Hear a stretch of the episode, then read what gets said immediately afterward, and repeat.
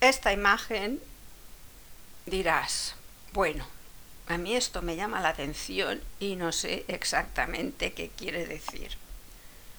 Yo te cuento que cuando estuve buscando en los bancos de imágenes, eligiendo, salió y me, me llamó la atención y me recordó pues lo que nos suele suceder a todos los emprendedores, a todos los comercios tradicionales y a muchísimas personas que pues tenemos unos hábitos, unas creencias de ser humildes, reservados, no llamar mucho la atención y justamente lo que aprendí el año pasado es que para atraer a las personas tenemos que brillar.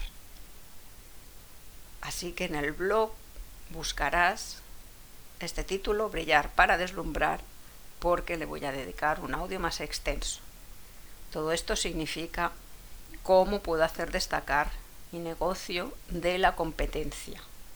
Y ahí hay muchos tips que puedo compartirte y que surgen efecto. Simplemente hay que atreverse a brillar.